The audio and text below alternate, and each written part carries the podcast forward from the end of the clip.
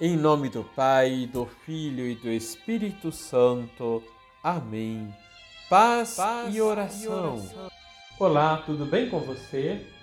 Os santos nos ensinam a buscar o mais importante, Deus. Quem encontrou o Senhor o tem como grande tesouro. Já pensou sobre isso? Liturgia, Liturgia diária. diária.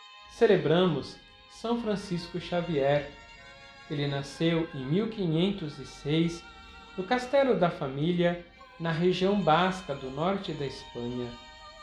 É o quinto filho e o mais novo, de pais nobres, ricos e piedosos. Foi um dos amigos mais próximos de Santo Inácio de Loyola e cofundador da Companhia de Jesus. Aos 19 anos, deixou a casa de sua família para estudar na Universidade de Paris Tornou-se mestre em artes e filosofia aos 30 anos e foi professor por quatro anos. Depois estudou teologia por mais dois anos.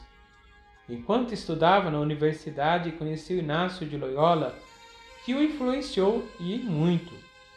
Em agosto de 1534, ele se juntou a Inácio e a cinco outros companheiros para pronunciar os votos Juntos, Francisco Xavier e Inácio foram ordenados sacerdotes em 1537.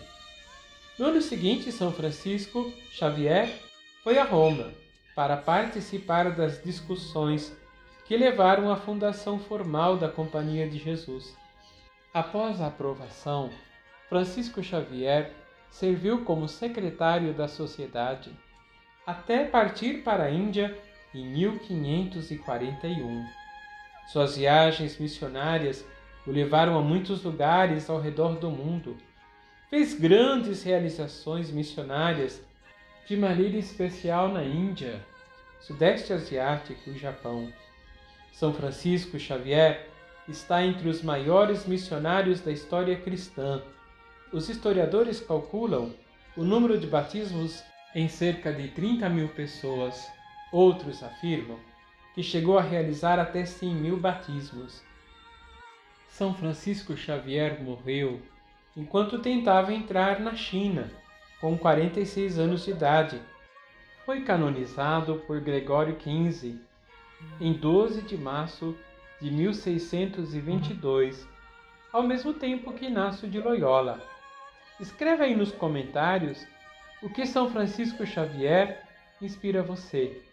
Vamos rezar? Senhor, nós nos damos graças pelas virtudes heróicas de São Francisco Xavier, a ousadia de São Francisco Xavier em evangelizar, de maneira especial, aqueles que estão afastados de nossas comunidades. Assim seja.